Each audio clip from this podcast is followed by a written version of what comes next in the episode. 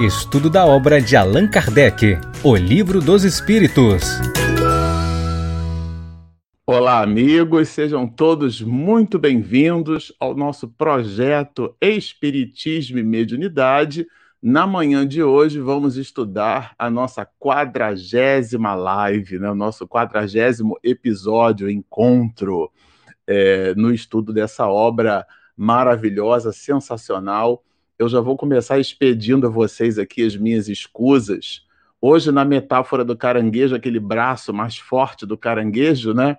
Que é a minha esposa Regina, ela não está comigo aqui, então certamente eu vou produzir essa live aqui com vocês, todo atrapalhado, pedindo mais alto para poder me amparar. Regina, é, minha filha aqui, a Clarissa, já fez a, o thumbnail, para a gente poder fazer a divulgação ontem do trabalho. É, essa atividade é uma atividade familiar. E aqui nos cabe o papel do papagaio, né? Que é aquele que fala.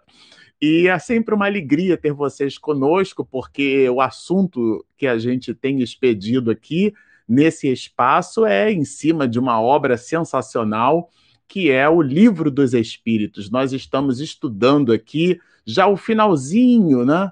Da, da escala espírita, que compreende um pedaço, é a penúltima parte do capítulo primeiro da parte segunda do Livro dos Espíritos. Então, são muitas partes, né? a gente vai dividindo em parte, a gente acaba se perdendo um pouco. Mas o Livro dos Espíritos, como vocês sabem, ele é dividido em quatro partes. Nós já estudamos a primeira parte do livro, é, chama-se Das Causas Primárias e vimos ali a existência de Deus, todas as relações filosóficas e, ao mesmo tempo, os desdobramentos é, intelecto-morais decorrentes do entendimento dessa força suprema. É, entendemos a, a trilogia do aspecto da criatura humana, que nós somos um espírito, possuímos um corpo espiritual que a gente chama de perispírito, e quando encarnamos, isto é, estamos num corpo de carne, um avatar, né? Na expressão de Francisco de Assis, o burrinho, porque aguenta a carga, que é o corpo físico, nós então passaremos a ter esse terceiro elemento. Então, a criatura humana ela é formada por esse tríplice aspecto, vamos dizer assim. O espírito propriamente dito, a entidade que pensa, que produz, que tem vontade, é, é ela se manifesta através de um corpo espiritual, que é o perispírito, e quando encarnado, possui o corpo físico. E claro, esse entendimento ele desdobra uma série de outras relações. E tudo isso nós vimos aqui. Agora, no capítulo primeiro da parte segunda, nós estamos estudando justamente o volume de capítulos, são 11 capítulos, que trazem a ideia do mundo espírita ou mundo dos espíritos. E aqui o mundo espírita não é daqueles que esposam a ideia do espiritismo. Aqui a ideia do mundo espírita é do mundo espiritual, tá certo? Já que a, o espiritismo é a doutrina dos espíritos. Se nós somos espíritos, então a doutrina também é nossa. Nesse clima assim de ausência, mas ao mesmo tempo de alegria, nós vamos é, fazer a nossa singela oração para que a gente possa então começar as atividades da manhã de hoje. Digamos assim. Querido Mestre Jesus, estamos nós aqui, Senhor, tuas ovelhas, cada um de nós, no seu ambiente doméstico, no trabalho, no hospital, cada um, Senhor, dentro do seu cantinho. Pode parecer que estaríamos desconectados, mas estamos neste instante não só ligados à rede mundial de computadores, mas nela buscando na letra que vivifica a alma todo o volume de ensinamentos e de conhecimentos que podem estes nos proporcionar a libertação de nós mesmos. Por tudo isso, abençoa-nos o empreendimento de buscar estudar, refletir para nos melhorar. Evocando ainda a presença de nosso Pai, essa consciência cósmica e primeira, te solicitamos, Senhor, que tu nos abençoe no nosso empreendimento e que permaneças conosco hoje, agora e sempre. Bom, vamos lá. Como vocês sabem, a gente sempre prepara aqui um material para conversar. Eu vou compartilhar aqui com vocês é, essa tela que a gente está estudando aqui, a escala espírita, né? Então, dentro da escala espírita, nós separamos um, algumas observações que a gente considera serem pertinentes para o entendimento dos espíritos bons. E como Allan Kardec colocou Platão e Sócrates na introdução do Evangelho segundo o Espiritismo como sendo os precursores da ideia da reencarnação, a gente resolveu buscar nesse filósofo é, é, de, cujo pensamento tem 2.500 anos, né? É, um volume de informações que dialoguem com a ideia da bondade. E, e, claro, a gente vai buscar conectar essa ideia com o que Kardec apresenta na escala espírita. Esse aqui é o objetivo. Vejamos alguns conceitos de Platão. Olha que interessante. Ele vai dizer assim para nós: todo mal é feito no estado de ignorância. E a ignorância aqui não é a rudeza, né? Às vezes a gente empresta nesse sinônimo. Nossa, mas essa pessoa é tão ignorante, mas a ignorância é a condição de ignorar, ou seja, de desconhecer. Então aqui ele fala da ignorância como desconhecimento, ou seja, ele conecta a atitude da maldade como vinculada à ignorância, pois todos desejam apenas o bem. Isso é bem interessante, né? A ideia aqui de Platão, existe uma, uma notação acadêmica aqui embaixo, né? Eu não tirei essa informação é, da minha cabeça, né? Isso é importante que se diga. Deixa eu voltar aqui. É, essa anotação é onde a gente encontra o material de Platão fazendo essa citação. E ele é bem pertinente porque já 2.500 anos atrás, a gente vai encontrar nos prepostos de Jesus, tá certo? Aliás, essa tese ela não é minha, ela é do professor doutor Severino Celestino, tem um livro dele de pós-doutorado que a gente nós lemos é, duas vezes a obra dele, é um livro volumoso de 44 capítulos. Nós já entrevistamos ele aqui no canal e ele trabalha a ideia, né, constrói uma ideia de que em todas as civilizações, é, em todo pensamento transcendental, aquele pensamento metafísico, né, na expressão de Aristóteles, ele nasce e tem é, na sua gênese uma orquestração de Jesus, o Jesus Cristo como sendo o Messias é, é, das nações. Aliás, esse é o título da obra do professor Severino. Nessa perspectiva, esse pensamento de Platão, a gente pode entender que ele é um pensamento orquestrado, ele bebe da água é, do mundo espiritual superior. Aliás, a, a tese é dele mesmo, de Platão, né, que a, a beleza, do ponto de vista é, é, supremo, ela estaria dentro do mundo, é, do mundo das ideias, né? Que, do mundo ideal, essa expressão ideal porque vem das ideias, é desse mundo transcendente, não é do mundo material e perecível, né?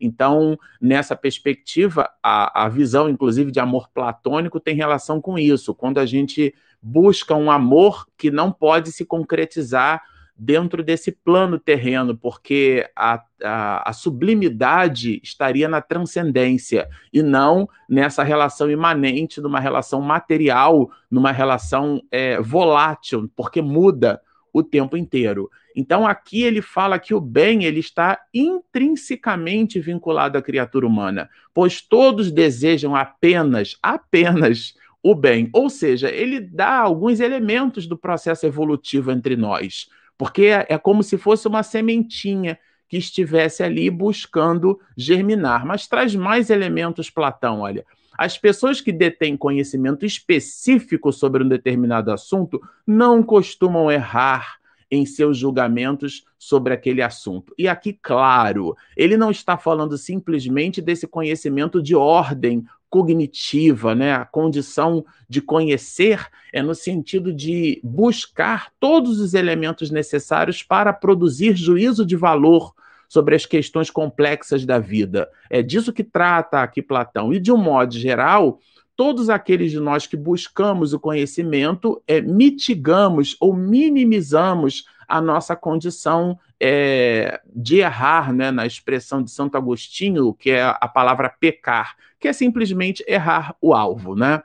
E ele continua mais, olha, aqui é bem interessante a visão, o tríplice aspecto que Platão faz da criatura humana, né? Eu tirei esse material, esse texto, né, de um, de um professor doutor também, o professor Renato Bulcão, que é da universidade onde a gente faz o curso de filosofia, né? Nada disso nos pertence. Como eu disse a vocês, eu sou só um papagaio aqui. E o professor Renato, ele vai dizer no, no livro, no livro texto dele, né, um livro acadêmico, um livro é, universitário, que Platão entende a alma, é, é, que a alma é, ela é composta de três partes. E ele cita aqui as partes. A primeira parte da alma é uma parte que busca a razão, a razão para governar as outras partes da alma.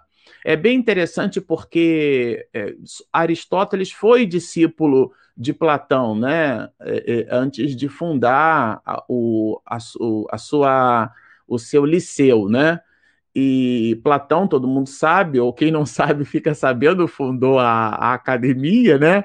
que era, inclusive, em homenagem a Cademos, que era um, um, um soldado, um, um, guerreiro, enfim, mas aí é outra live só para a gente falar desse assunto. Daí que, inclusive, que vem a expressão academia, né? Mas, é, bom, pouco importa aqui, o ponto alto é que, é, como Aristóteles bebe muito do ensinamento de Platão, a gente vai perceber que Platão é, vai incitar Aristóteles a estabelecer a ideia da temperança, né? Ele tem um pensamento que eu gosto muito: os extremos são sempre vícios, no meio deles é que está a virtude. Essa ideia da temperança. E essa temperança ela é conquistada pela alma através do aspecto racional. Então, é a razão que conduz a criatura humana para a assertividade. É ela a razão quem governa essas outras duas partes da alma. Que partes seriam essas? A primeira delas é a parte espiritual. E essa ideia da parte espiritual não é como a compreendemos a partir de Allan Kardec no século XIX. Ele fala da unidade intrínseca da alma, que é a honra. E essa vitória não é a vitória da guerra, é a vitória sobre si mesmo, né? A alma, ela, então essa parte, ela seria governada pela razão, a razão orquestrando essa parte espiritual da alma, que é a honra e a vitória. E tem uma outra parte, né?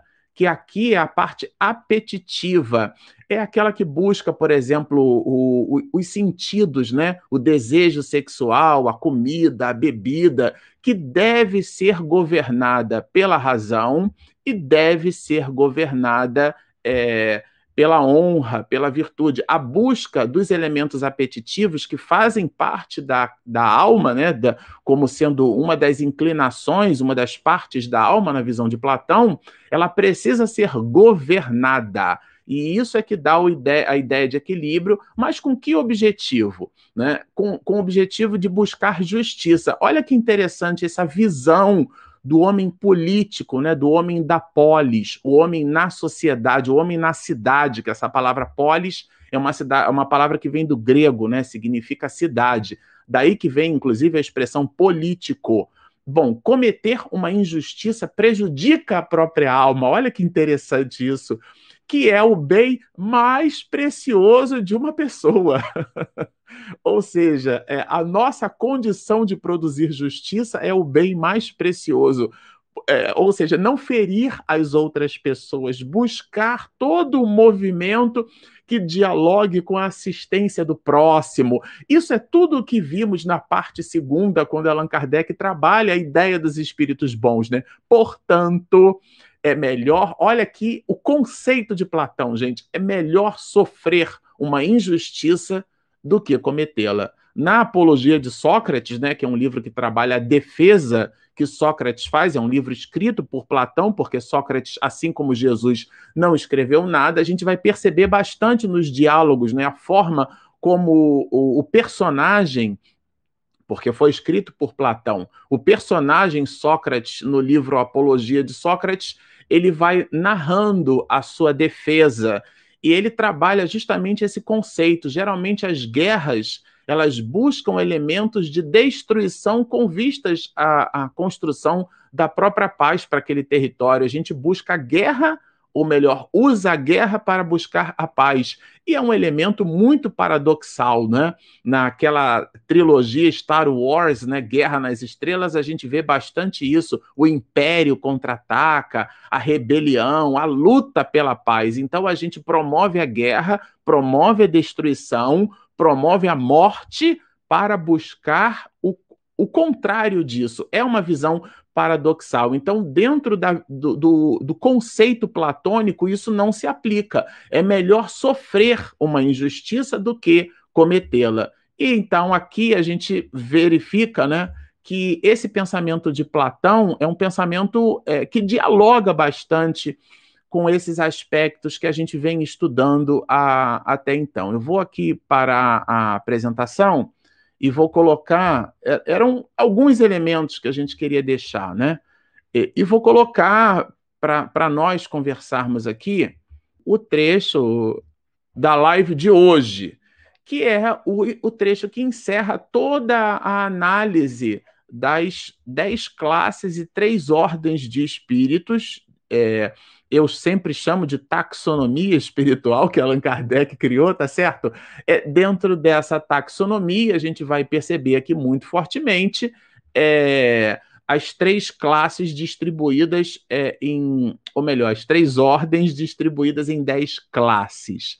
Nós estudamos os espíritos de terceira ordem, os, que tem é, cinco classes, os espíritos de segunda ordem, que possuem quatro classes, então cinco mais quatro, nove. Agora, por último, a gente tem os espíritos de primeira ordem e classe única, e que são os espíritos puros. São esses aqui, olha. São esses espíritos aqui, os espíritos puros. E é justamente isso, são duas questõezinhas só que a gente vai estudar, e, e inclusive hoje eu vou pedir a, aqui reforçar com vocês é, que a gente, na nossa live de hoje, nós não teremos aquela nossa é, longa sessão de perguntas e respostas. Nós vamos deixar o, o guardem as perguntas de vocês, acumulem-nas para que a gente na próxima live possa então estar tá buscando, né, é, tá trabalhando aqui o pacote das perguntas, tudo bem? Mas vamos aqui à questão é, que Allan Kardec nos traz sobre os espíritos de primeira ordem, os espíritos puros. Bom, como eu disse, são duas questões. Primeiro, ele estabelece assim é, os caracteres gerais. Nos espíritos de terceira ordem, vocês lembram que a característica geral dos espíritos de terceira ordem é o predomínio das coisas materiais sobre as coisas espirituais. As escolhas dos espíritos de terceira ordem é, possuem pendores e inclinações muito mais voltadas para as questões materiais. É o que a gente chama de coisificação da vida. Então eu preciso comprar qualquer presente para dar para minha mãe no Dia das Mães, porque o mais importante é materializar o objeto das minhas relações de afeto. Eu preciso dar presentes no lugar de fazer-se presente, tá certo? E hoje, na pandemia, a gente já aprendeu que ausência não significa estar é, efetivamente distante. Eu posso estar perto estando geograficamente, a geolocalização, né? O ponto de geolocalização ser distinto, mas ausência e presença não tem absolutamente nada a ver com presença ou distância física. Então, nessa perspectiva, fazer-se presente pode ser hoje através de uma live, já que fomos convidados ao afastamento social, né, por conta das questões da pandemia. Ainda estamos em processo é, de afastamento social, é o que as autoridades sanitárias vêm expedindo muito fortemente entre nós. Por uma coisa ou por outra, você pode pegar o seu telefone celular, é, o seu artefato tecnológico qualquer e gerar, fazer uma chamada né, de, de videoconferência, você vê a pessoa, conversa com ela. É muito importante isso. Se você não tiver esse tipo de recurso, você pode falar por voz. Eu sou da época, sou da década de 70, sou da época do orelhão, do telefone, daquela fichinha, né? Que a gente colocava de metal, que tinha ali um temporizador, depois veio o cartão que a gente é, colocava o cartão e tinha um fusíveis que eram sendo queimados para poder mitigar ali a quantidade de chamadas, enfim, funciona.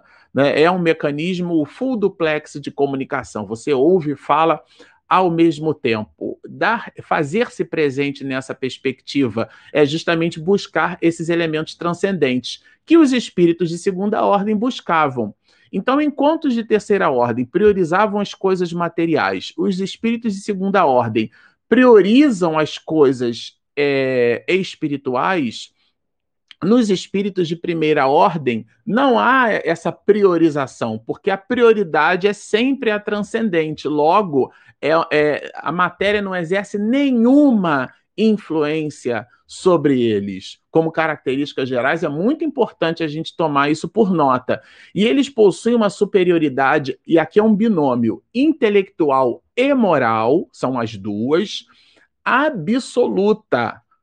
Ah, mas então é Deus? Não. Aí é o que Kardec coloca muito assertivamente ao final, com relação aos espíritos das outras ordens. Então, isso aqui é uma é, é, é física de ensino, de ensino fundamental. As grandezas dependem de um referencial. Se eu coloco aqui um segmento de reta e pergunto se esse segmento de reta é grande ou se é pequeno, isso passa a ser subjetivo, né? Cada um pode achar esse tamanho de segmento de reta aqui invisível que eu estou desenhando é grande ou pequeno. Agora, em relação ao segundo, se eu faço um segundo grande, por que, que ele é grande? Porque em relação ao primeiro, olha, ele é menor.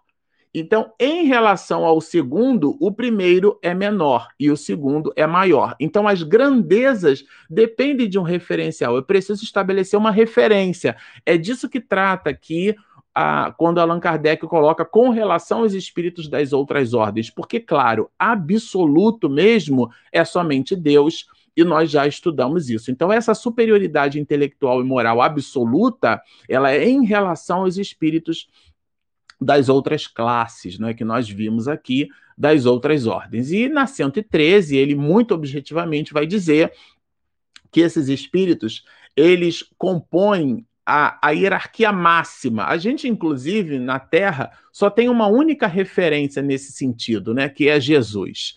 Eles se despojaram de todas as impurezas da matéria, as coisas materiais, né? E isso fica muito forte quando a gente observa, por exemplo, é, no livro Renúncia, né?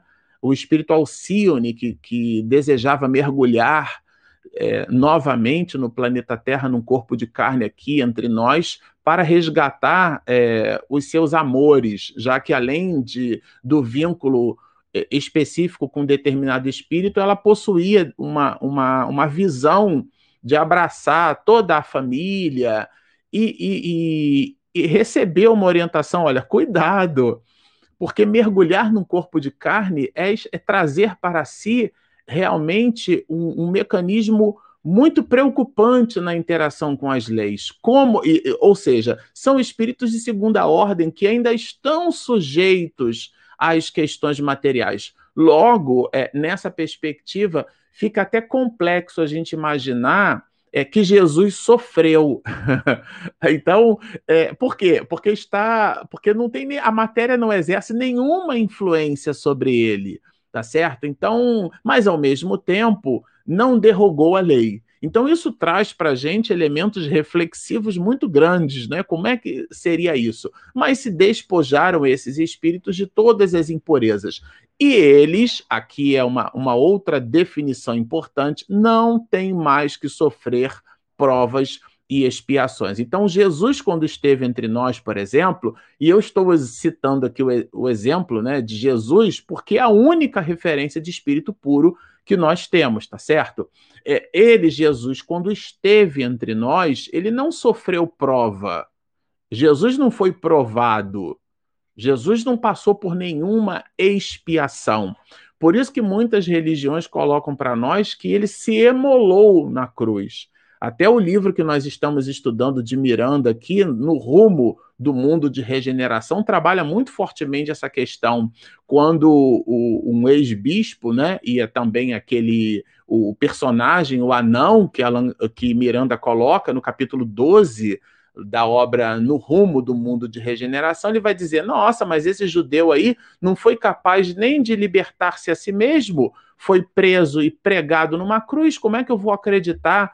Num homem desse. E aí, claro, né, Eurípides Barçanufo, que é o espírito que dialogava com esse companheiro, inclusive numa reunião mediúnica, vai dizer: mas a proposta de Jesus era outra. A libertação não é através da guerra. Aí a gente lembra bastante aqui Platão, por isso que eu quis, fiz questão de trazer esse pensamento. E é óbvio, Platão bebe do, como, como espírito de, de uma ordem superior, certamente, ele bebe desse ensinamento do mundo espiritual superior e traz para nós a visão de Jesus, porque é Jesus preparando o caminho, pavimentando a estrada, né?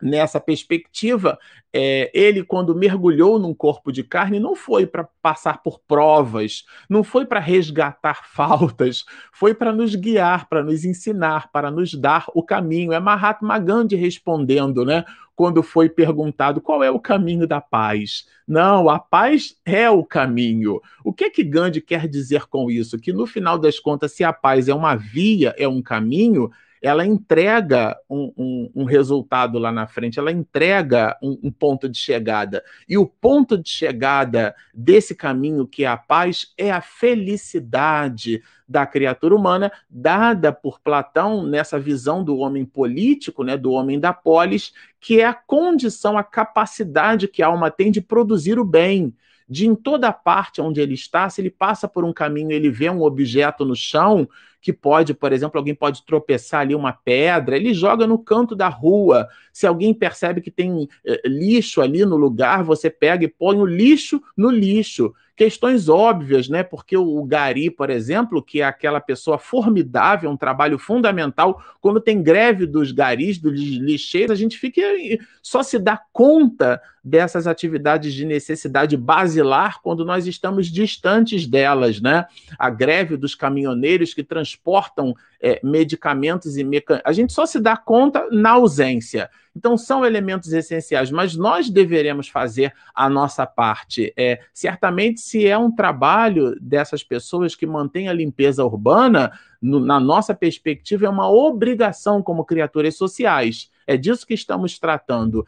E a visão aqui é de que Jesus não tem nenhuma relação de, de obrigação, ele não veio obrigado, ele veio porque quis para nos guiar, para nos dar um caminho. Isso traz uma beleza para o assunto realmente sensacional, né? É, eles não se acham submetidos. Olha que interessante, ó. Gozam de inalterável felicidade. Essa palavra aqui é muito importante, tá? É inalterável, é não se altera. Felicidade. Por quê? Porque não se acham submetidos às necessidades nem às vicissitudes da, é, da vida material. Ou seja, as encrencas, aquilo que está escrito na que a gente vai ver mais adiante, na questão 132, quando trabalha o objetivo de estar num corpo de carne, o objetivo da encarnação, o que, que a gente veio fazer aqui, de onde vim, é, é, por que estou aqui e para onde vou. Esse, essas são as grandes questões e que o livro dos Espíritos responde muito fortemente. Esses espíritos de classe e ordem primeira não estão submetidos, não estão sujeitos a nenhuma dessas necessidades. Aliás, isso não é mais para eles uma necessidade.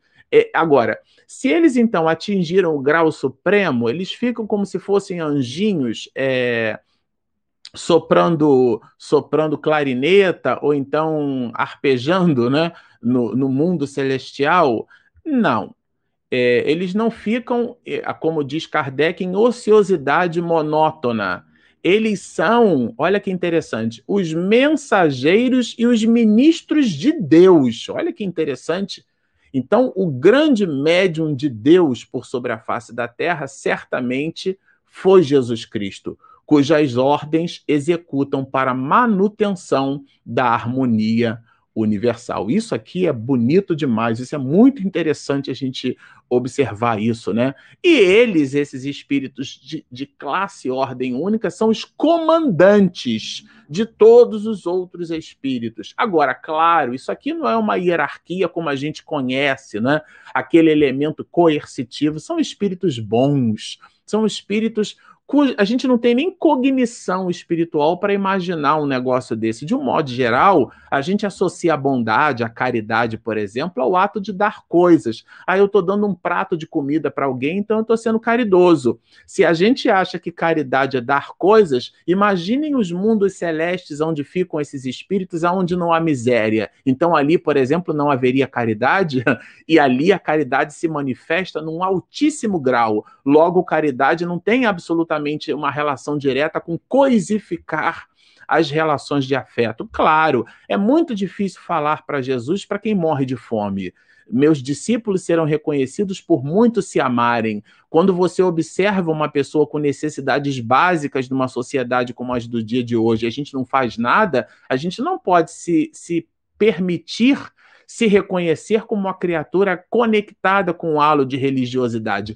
O ateu, graças a Deus, as mais das vezes, faz muito mais esse tipo de benesse do que muitos de nós religiosos que ligamos a televisão e ficamos reclamando da, das condições do nosso governo quando a parte que nos cabe como um homem político é, e aqui não é partido político, é o homem da polis, o homem da cidade.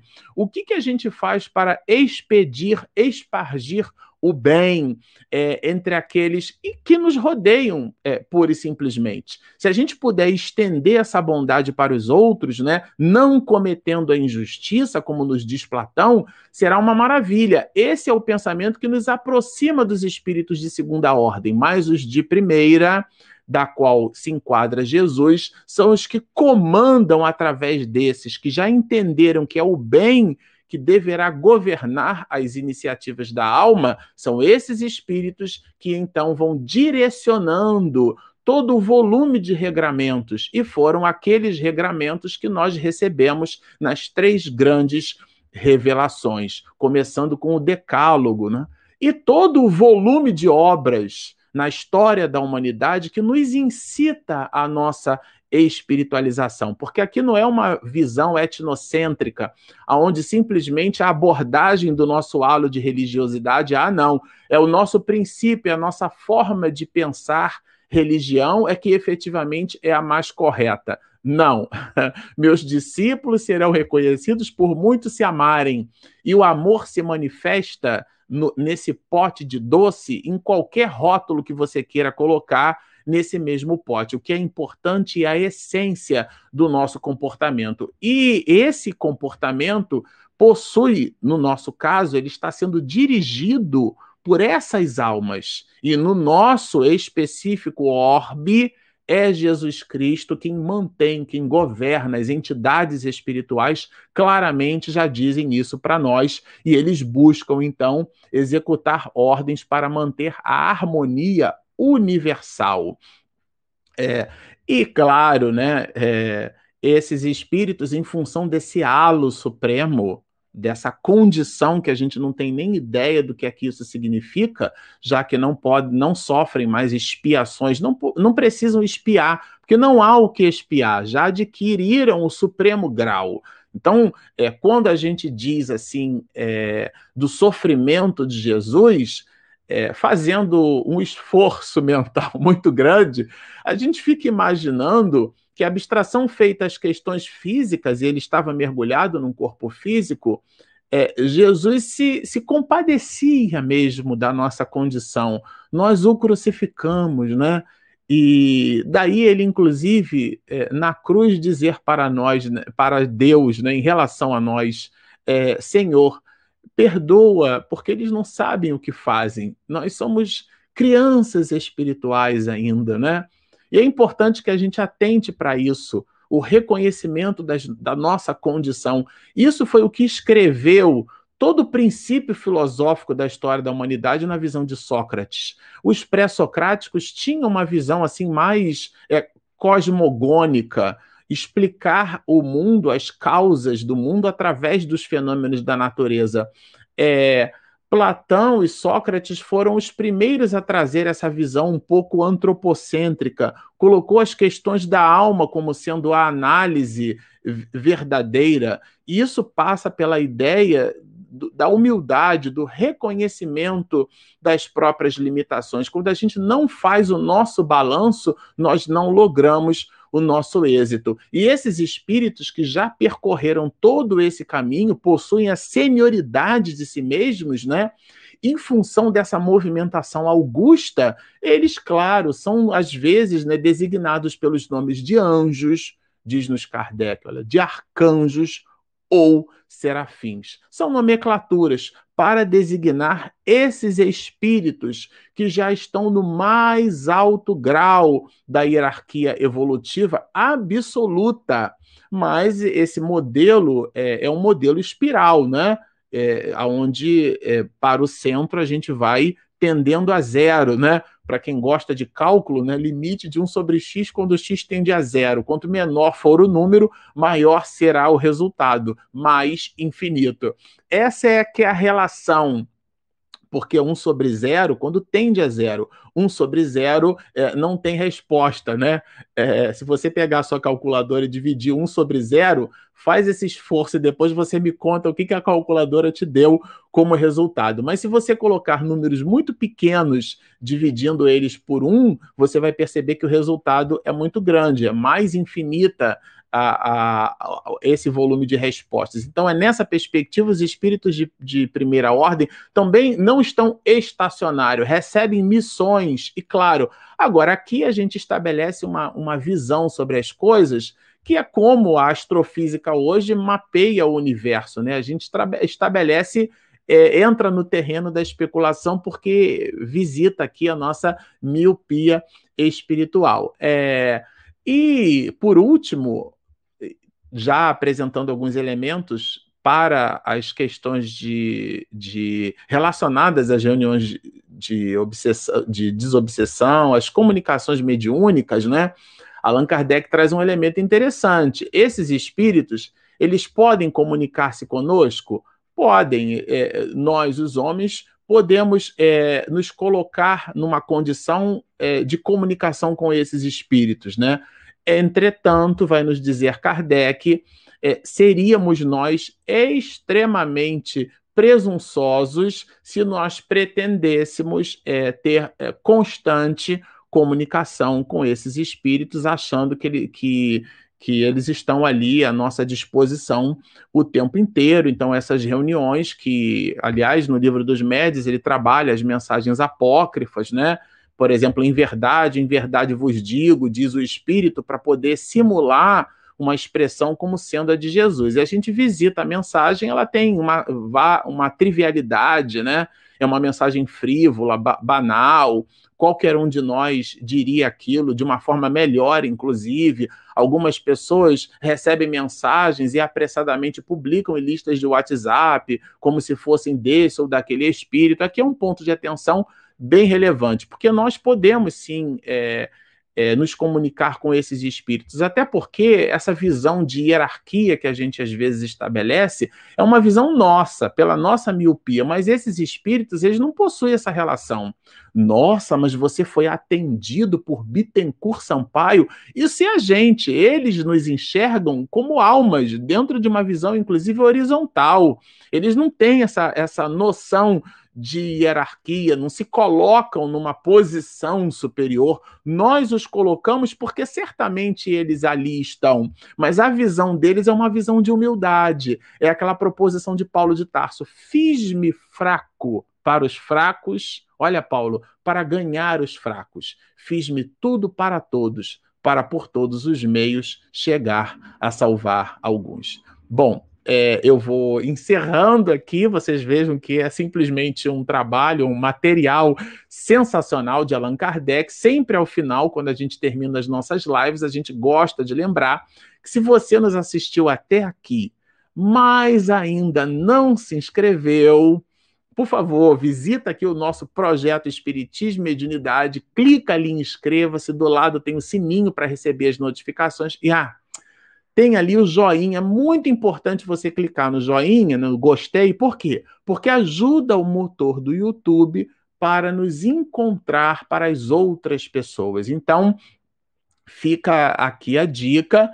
É, é, inscrevam-se no nosso canal, baixem o nosso aplicativo, porque nós o possuímos. É, para nós nos despedirmos com muita paz, nós vamos encerrar a nossa live da manhã de hoje. Como eu disse a vocês, a gente vai deixar as perguntas e respostas para a próxima live, mas nós vamos encerrá-la com uma singela oração, é, dizendo assim: Querido Mestre Jesus, Estamos muito agradecidos pela oportunidade do trabalho, pelos ensinamentos que tu nos deixaste através dos teus prepostos de luz.